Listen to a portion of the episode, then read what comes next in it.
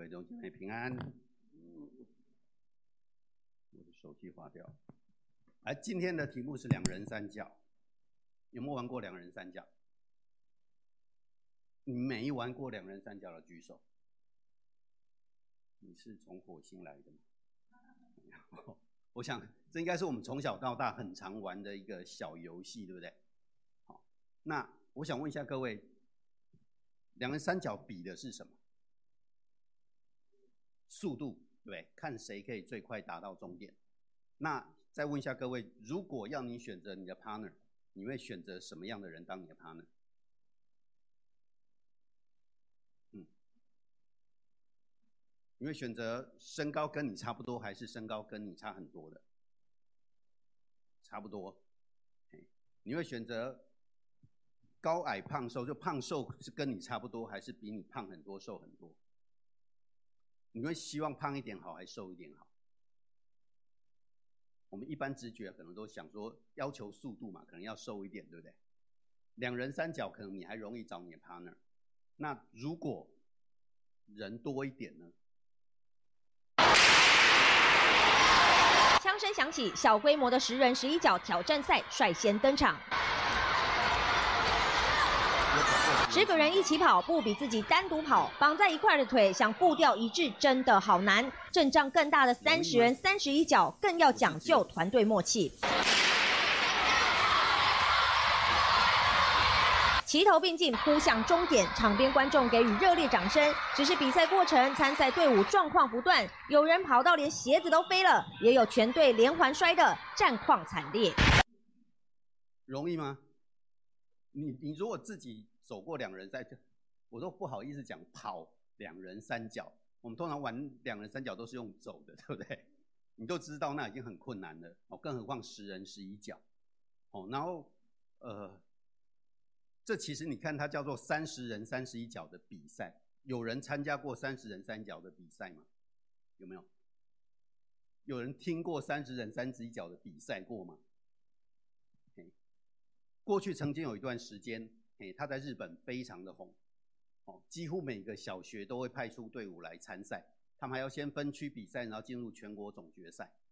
哎，然后之后这一股风潮就进入到台湾来，哦，所以你看到这个的确就是在小学所办的比赛。所以，但是你可以知道，两人三角都很难的，更何况是十人十一脚，或者是更夸张的三十人三十一脚，对不对？你要找到三十个人，身高体重，哦，都很一致的，容易吗？不可能，对不对？哦，而且他们多半是以班级为单位在在代表参加的时候，你就知道当中有时候你没得挑。好，你在画面当中你可以可以看得到，他有男有女，有高有矮，有胖有瘦，这么多人要一起追求速度，容易吗？不容易，所以你可以看到刚刚有的跑的七零八落，也会，而且当中只要有一个人摔倒，好，不要讲摔倒，他可能只要速度稍微慢一点，所有人都会被他拖累，哦，所以它不是一件很容易的事情，好，但是还是。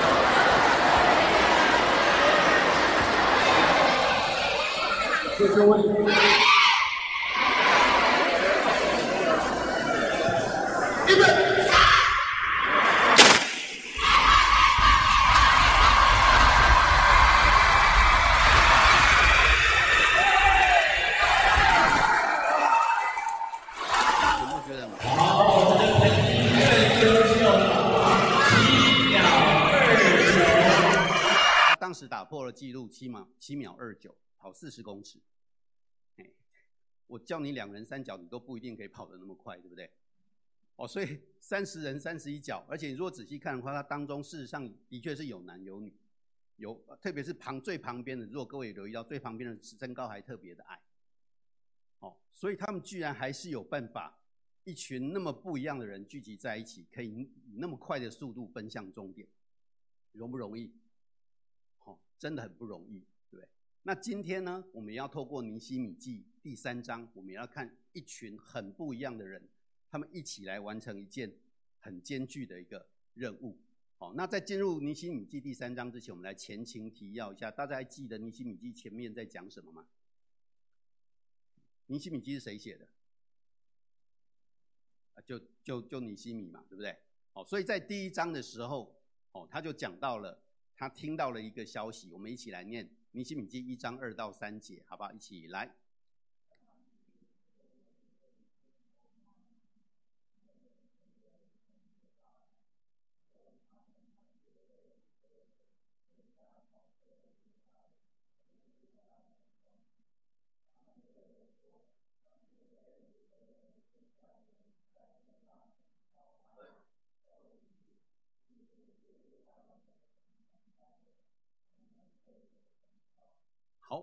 尼西米记哦，那个时候在朝廷做纠正，他就听到了几个从犹大那边哦被掳归回的人哦，回到皇宫那边跟尼西米记讲在犹大那个地方的景况。他讲说那个地方怎样，犹大省遭大难，受凌辱了，并且耶路撒冷的城墙拆毁，哦，城门被火焚烧，哦，城门被火焚烧。所以这个就是尼尼西米记所听到的消息，他听到之后，当然心里面就非常的难过。哦，然后在第二章就开始讲到他如何跟王请求，他回到犹大地要去重建城墙。然后上个礼拜的第二章，我不知道各位有没有读到，就是他就开第二章比较后半段，他就去巡视城墙到底毁损的状况怎么样。所以在二章十七节，他就召集了，哦，在当中的犹大人就来跟他们讲。好，我们一起来把二章十七节再念一遍，行。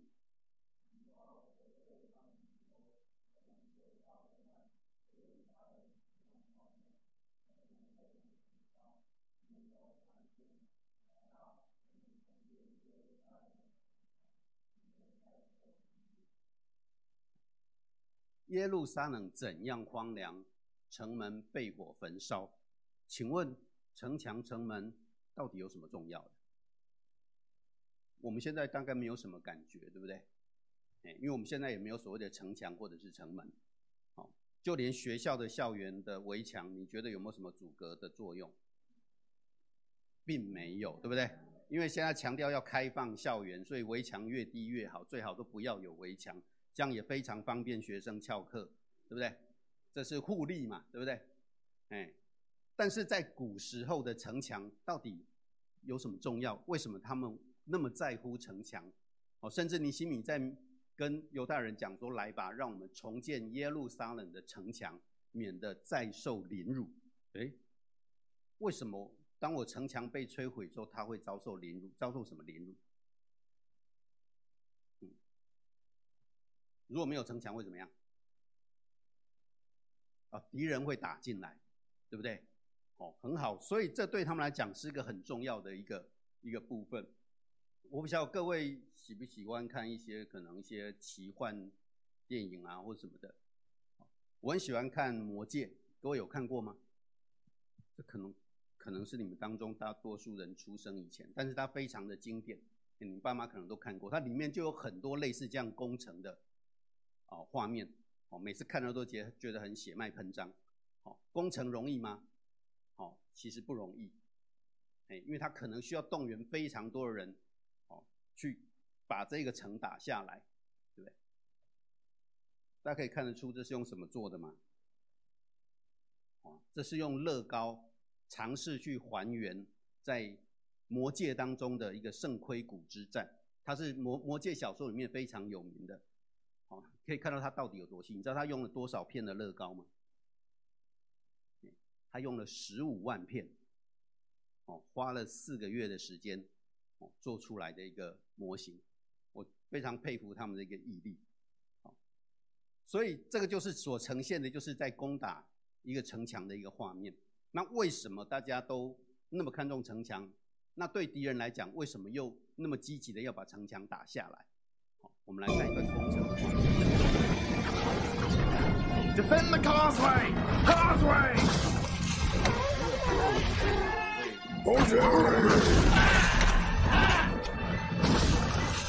Does anyone here have a box? What? You know, a box, square thing. Anyone? Oh, that looks painful. You know what? You hold them off, I'll keep looking.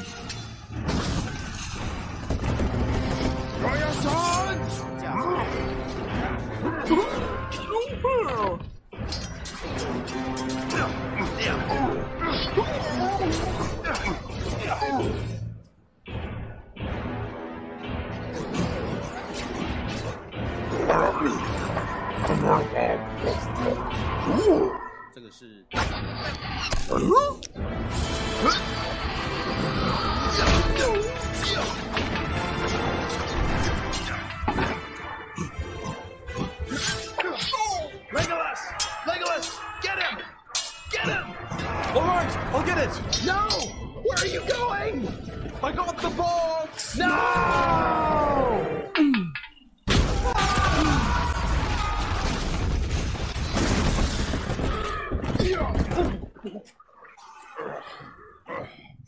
Found your box.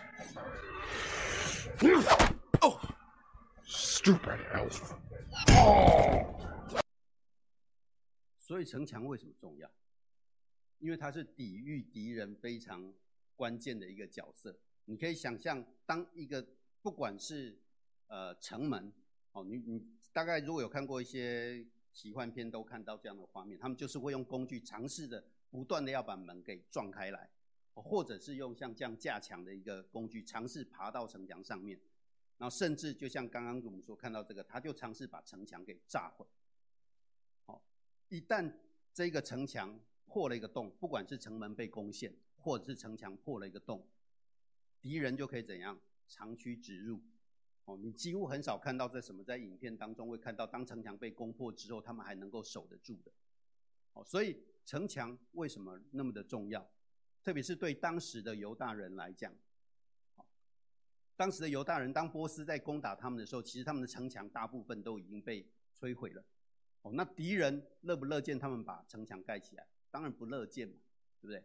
当你城墙七零八落的，哦，他们要进出耶路撒冷，其实就变成是一个很容易的一件事情，哦，所以他们也常常会受到旁边比较强势的一些民族的一些欺凌，一些国家的欺凌，哦，所以对他们来讲，为什么耶利米听到城墙被毁，他心里面会那么的忧伤，会那么的焦急？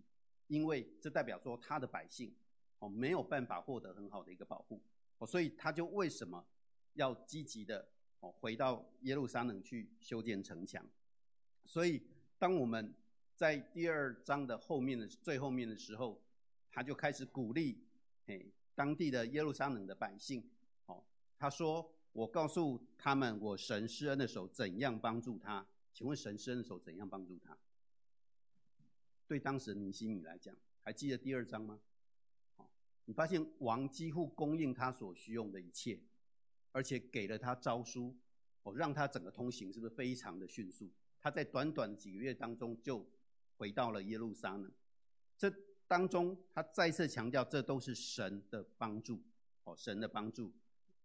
所以当他这样跟耶路撒冷当地的百姓说的时候，好，他告诉他们什么？我们起来建造吧。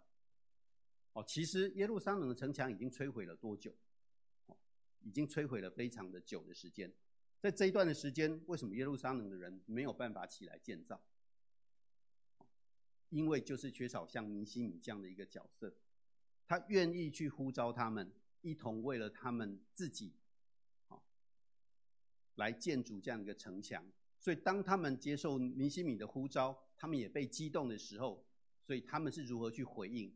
好，于是他们奋勇做这善功，所以几乎所有耶路撒冷城的人都回应了尼西米的呼召。所以接下来我们就进入到今天的经文，在尼西米记的三章一节，也就是我们刚刚所读的。哦，那时大祭司以利亚实和他的弟兄众祭司起来建立羊门，分别为圣，安立门扇，又筑城墙到哈米亚楼，直到哈南叶楼，分别为圣。哦，所以。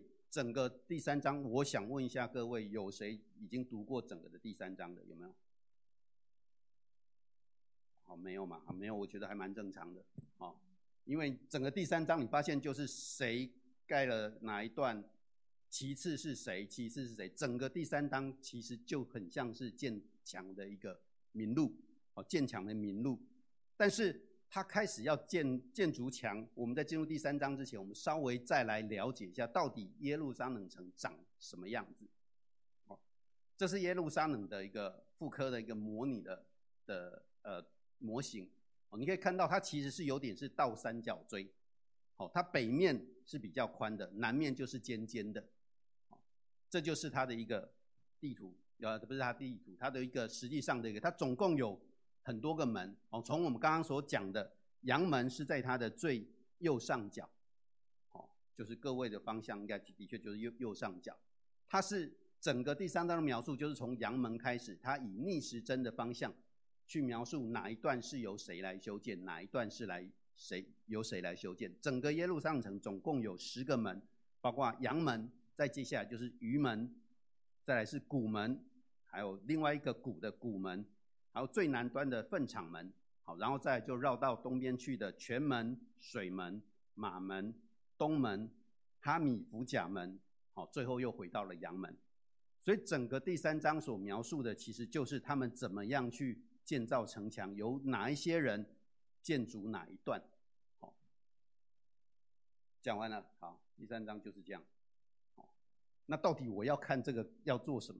哦但是让各位到底让呃了解他们要是为什么要做这么之前，还是让各位可以再看一段影片，稍微了解一下，用比较具象去知道到底耶路撒冷的城城墙在当时的景况好是怎么样。大祭司以利亚实和他做祭司的弟兄们，除了负责建造阳门，还要建造好几段城墙，连接哈米亚楼和哈南叶楼这两座楼。可能就是二章八节所提到的属殿营楼，是耶路撒冷西北面很重要的防守营楼。根据第三章详细的记录，修建的城门至少有十座。一阳门，又叫便雅敏门，在城的东北角，圣殿献祭用的羊。是从这道门进城的。二，鱼门，在城的西北角，历代志下三十三章十四节也提到过，在所罗门王时代是一个大城门，沿着大海的渔港，向推罗、西顿和加利利海来的水产。都经过这道门，运到城里的鱼市场。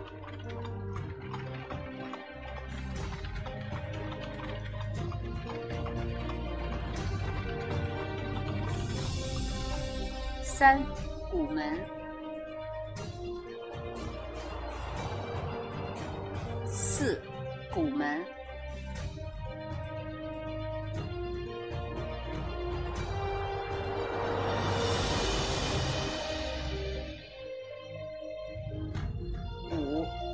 场门，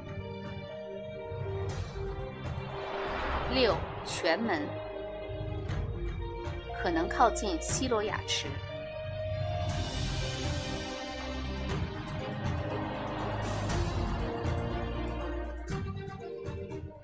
七水门，可能是通往基训泉的城门。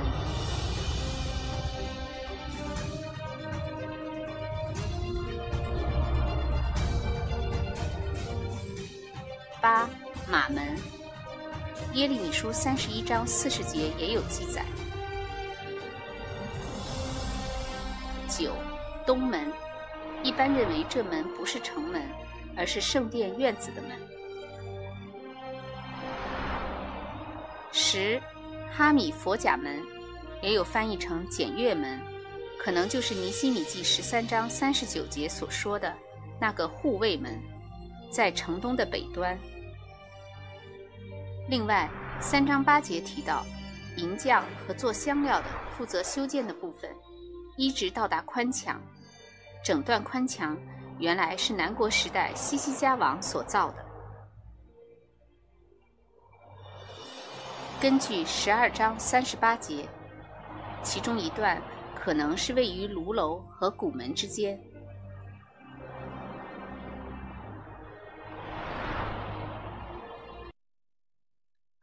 这个就是透过圣经考古去推想，在当时哦耶路撒冷的城墙的模样。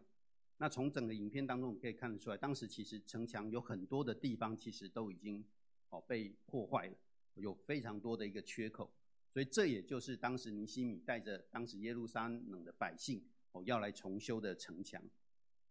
哦所以在整个的过程当中，你会发现他们就是一段一段的把这个城墙给修筑起来，哦，把这个城墙修筑起来，这样大家可能比较有一个概念。哦，那接下来我们没有要从第一章一直读到最后一章，这样大家可能读完也睡着了。好，我们就是从这一整章的经文当中，我们要从两个点来看到底，嘿，这一段经文要告诉我们什么？好，第一个，我们可以从这一段经文。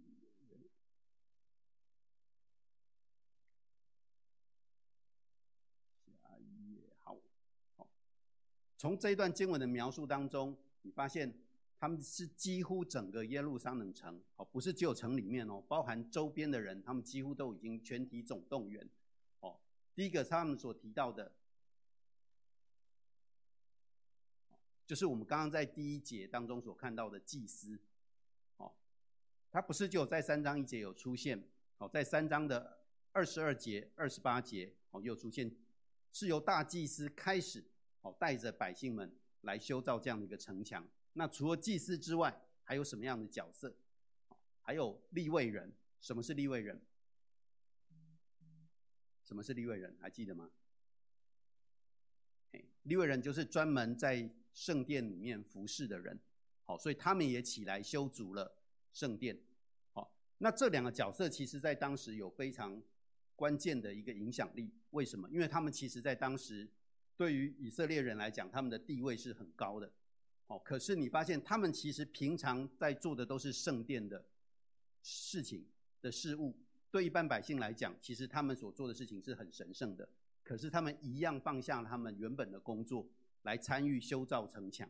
所以，当对他们来讲，领袖都开始做这件事情的时候，百姓哦也就很自然而然的就会跟着他们一起动起来。哦，然后在第三个，他你当中有提到一些专业人士。哦，譬如说像银匠，譬如说像做香的，他们都有各自的专业。可是，你银匠跟做香的跟修筑城墙有没有什么关系？没有嘛。哦，你修筑城墙是需要什么？可能需要土木，对不对？需要结构。哦，可是他们尽管不懂这个部分，他们一样放下了他们原本的工作来参与修筑城墙的工作。当中也有商人，哦，也提到了商人。哦，商人基本上我们都通常讲说商人。你知道犹太人是很会做生意的，哦，世界上可能前几大的首富都有一定的比例是犹太人，哦，所以他们是很重视财富的，哦，可是，在一些经商的人，他一样放下了他原本的工作，哦，原本他赚钱的机会，也一同来参与这样的一个建筑，在当中也提到了一些的政府的官员。哦，你若在经文当中常会看到，他就是什么管理什么什么什么的一半，管理什么什么一半。因为在当时波斯人在治理哦，他的辖辖地的一个方式就是把它分成很多的区域。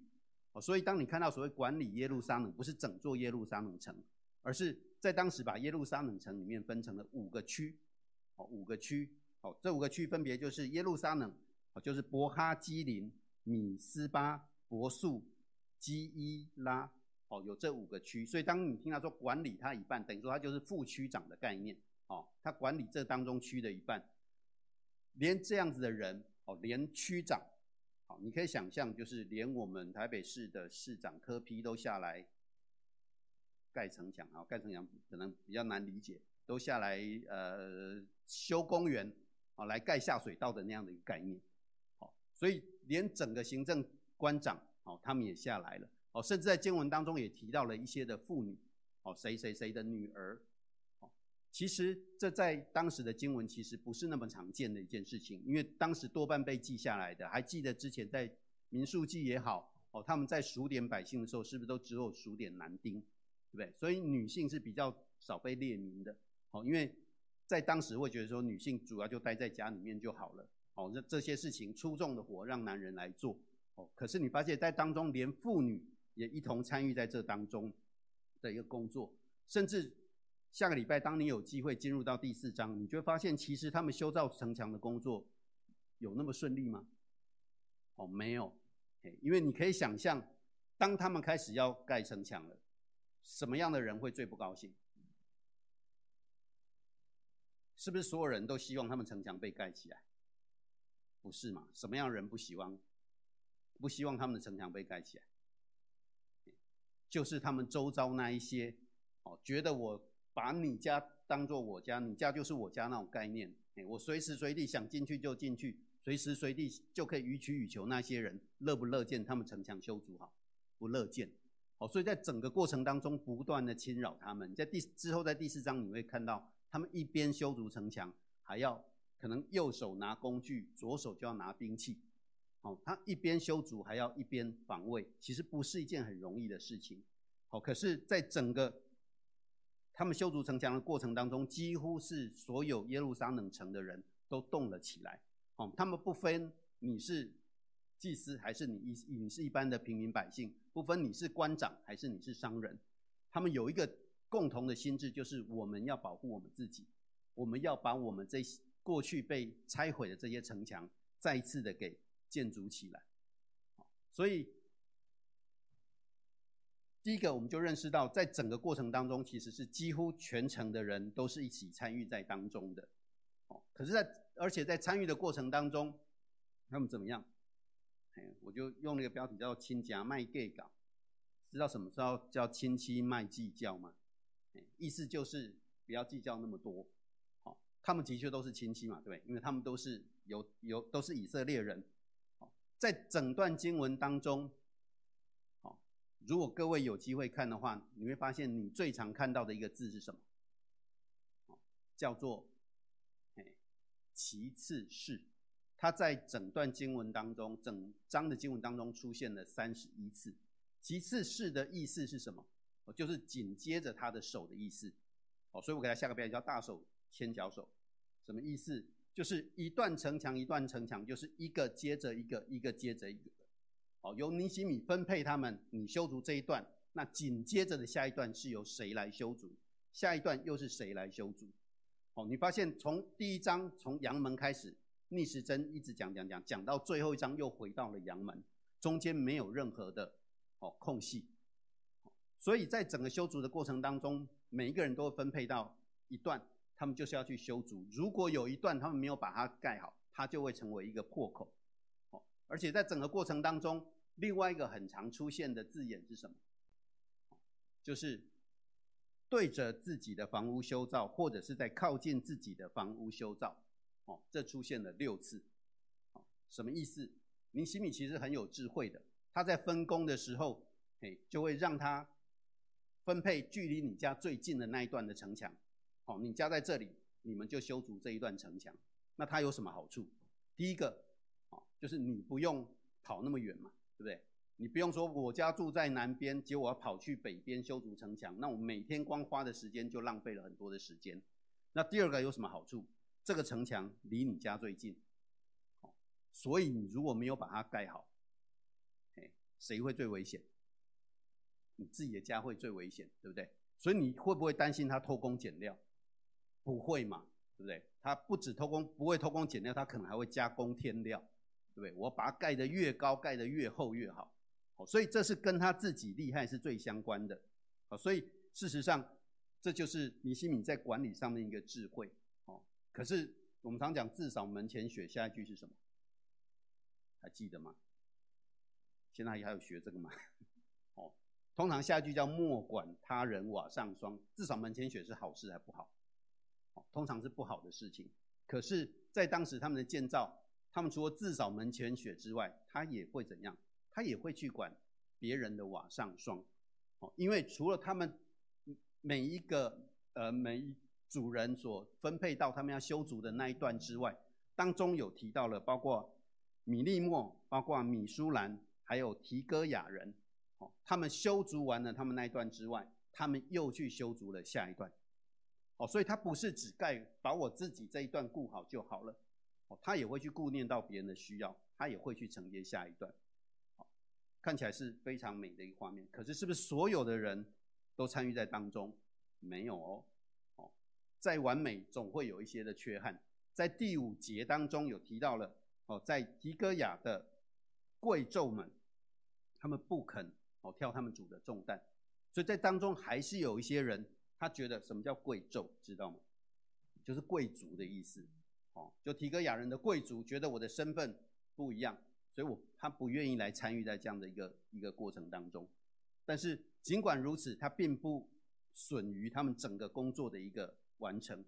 而在整个的过程当中，大家晓得耶路撒冷城其实是在建筑在一个丘陵上面，哦，它地势是有高有低的，哦，所以在分配上面，事实上你先你可以想象，你如果分配到的是一段比较平坦的，哦，地区，其实基本上修造起来相对会比较容易一点，对不对？可是如果你是在地势比较崎岖的环境要修造，当然就会比较辛苦，哦，甚至是各位刚刚在讲到那些门当中，有没有看到有一个门比较特殊，叫粪场门？好，知不知道什么叫粪场门？嗯？什么东西从那边出去？哎，对，很好，哎，那是丢垃圾的地方，哎，如果你被分配到去建筑那一段城墙，心里好不好受？不好受，因为事实上它旁边就是泉门，哦，泉门是通往泉水的地方，两边好像差很多，哦，所以在整个过程当中，每一个人被分配到的要修造的一段的城墙是似乎都不大一样，可是对他们来讲，他们会不会去计较？他们还是很努力的，我分配到这边，我就很努力的把我这个这个部分把它做好，所以这对他们来讲其实不是很容易的一件事情。他们在短短几天之内把城墙初步的城墙把它修造好，他们花了五十二天的时间，哦，他们只花了五十二天的时间，这在当时是非常快速的，啊，一个过程。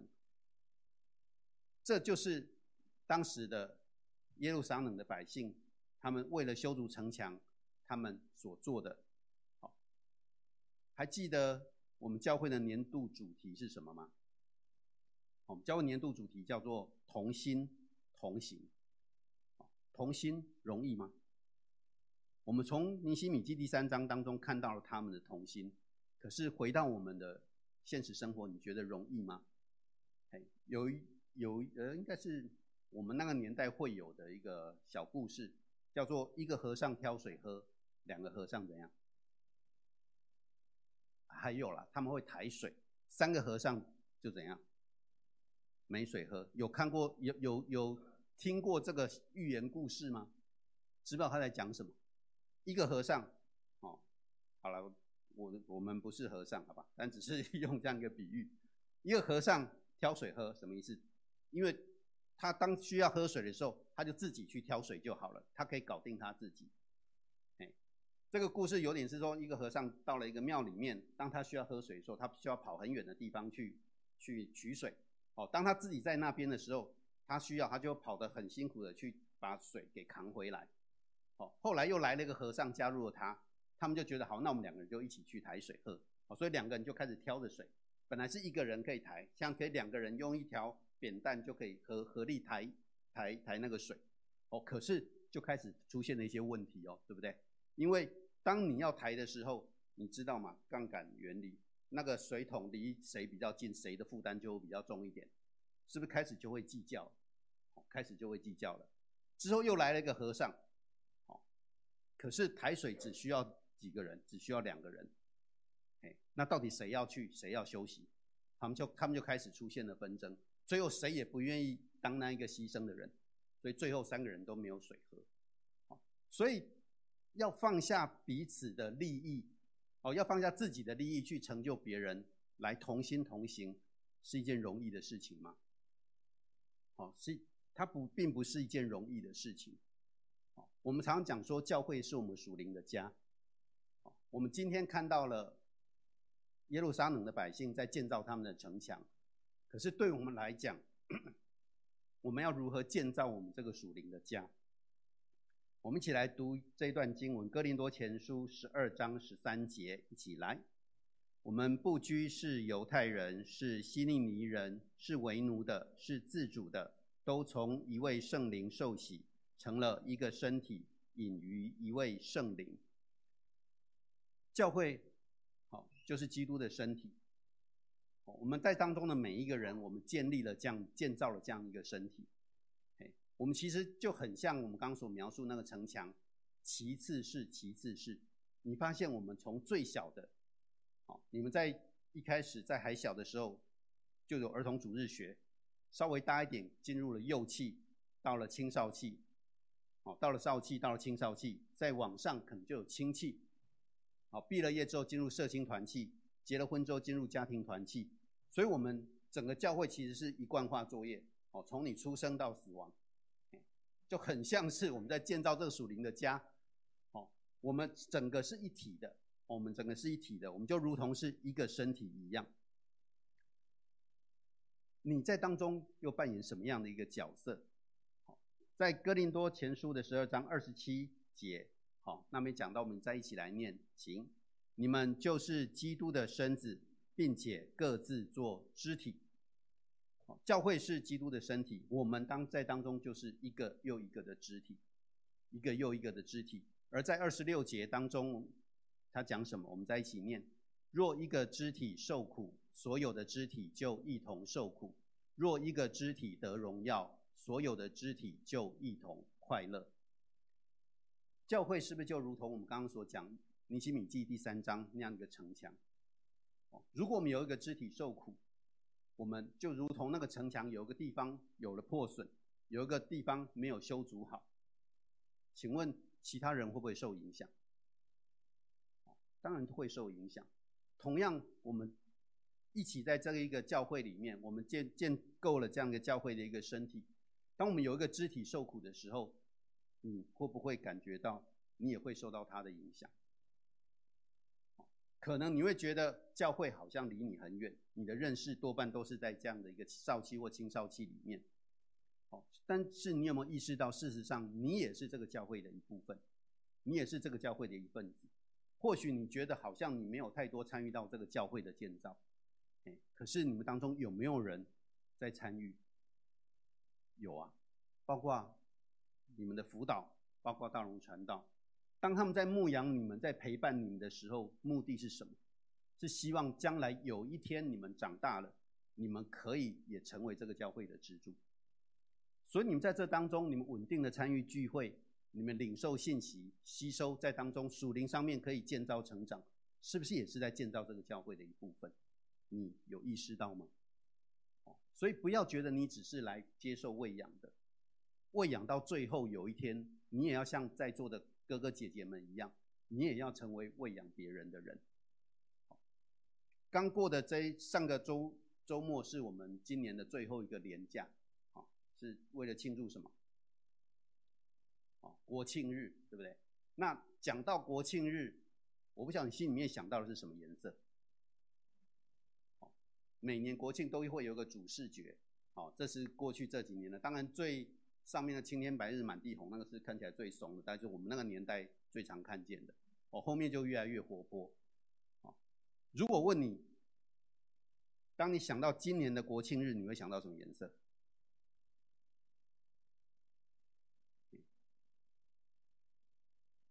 可能很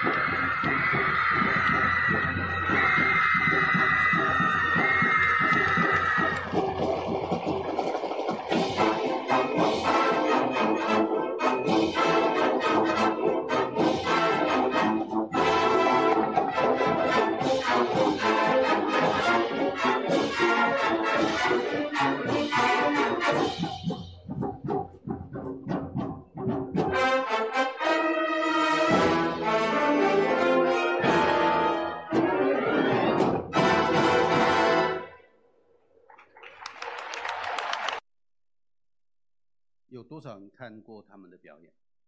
哎，也应该说有多少人在今年国庆之前知道他们的存在？好，有哦，不容易哦。知道他们的称号叫什么？橘色恶魔？为什么？他们看起来很邪恶吗？他们是来自于日本京都的橘高校，他们的确被称为橘色恶魔。为什么？因为他们的表演非难度非常的高，他是管乐管乐部。在座有没有人吹管乐的？有哈。吹管乐其实很重视的是你的气，对不对？你有办法这样一边吹一边行进，一边蹦蹦跳跳吗？哦，这难度非常的高，哦，对整个日本来讲，他们是非常知名的，他们很多次受邀到国外去表演，哦，对他们来讲，其实你知道，他们当中有超过七成以上在进入高中以前，他们是完全没有接触过管乐的，他们就是这样练习，他们为了要维持他们这样的一个高水准的演出，他们要付上极大的一个代价。嘿，他们一个礼拜七天都在练习，礼拜一到五上课的时候，上课前哦一个小时，他们花一个小时练习，放学后再留下一个小时练习，周末他们练习时间几乎都是超过十个小时以上，哦，超过十个小时以上，甚至在二零一五年，他们当中还有个成员是装义肢的，哦，装义肢的，好，在这样子的一个过程当中，各位可以想象，其实。他跟你们当中大部分的人的年纪是差不多的，他们都只是一群高中生。他们为了这样的一个共同的目标，他们愿意付上这样的一个代价。那想问一下各位，哎，那你们呢？你知道他们的表演除吸引人的地方，除了难度之外，还有一个大家非常非常欣赏也感染力最多的是什么？是他们的笑容。哦，是他们的笑容。哦你如果有机会回去再把他的影片找出来看，你发现他的他们的演出是非常的有感染力，哦，因为他在整个过程当中那种笑容会让人家觉得他们是充满的活力，是充满的快乐。而我们呢，我们这一群属神的儿女，你可以想象我们在看他表演时候的那种感受。请问我们所带给外面的人的感受又是什么？我们能不能够透过我们共同的建造，让外面的人看到？神的荣耀，能够在我们身上，在这个属灵的群体当中看到神的荣耀。好，刚刚他们来台湾的表演基本上只是个片段，好，所以在今天信息的最后，我们再来看看他们高难度的 Thank you.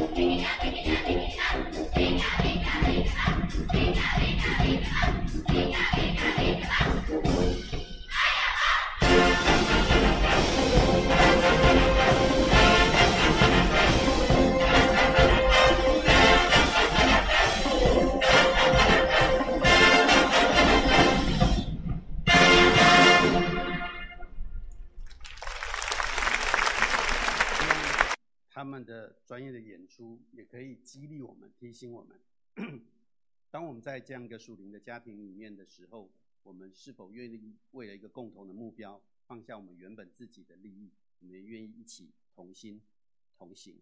好，最后我们有一小段，有一小段时间，我们。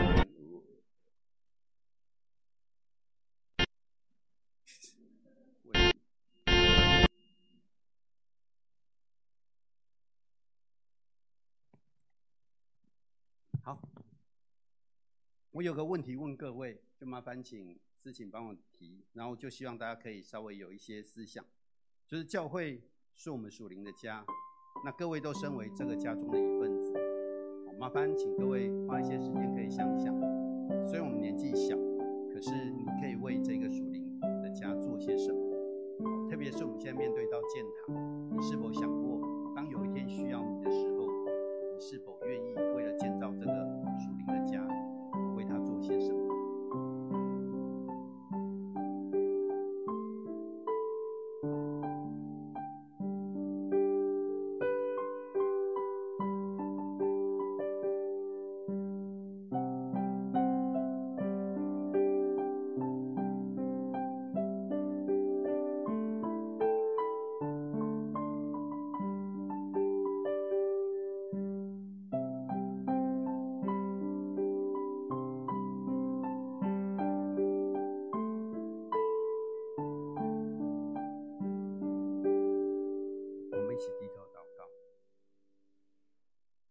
感谢你，感谢你，让我们可以拥有这样一个属灵的家。感谢你，让我们可以在这边认识你，认识我们身边的好朋友。我们知道这一切都是你白白的恩典，我们领受了。主也求你，让我们可以回应你的恩典。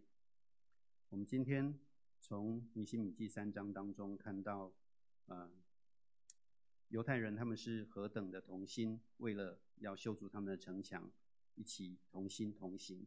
主又求你，真是帮助在座的弟兄姐妹，让众人不小看他们年轻，他们也不小看自己的年轻，让他们一样在当中被你的圣灵眺望。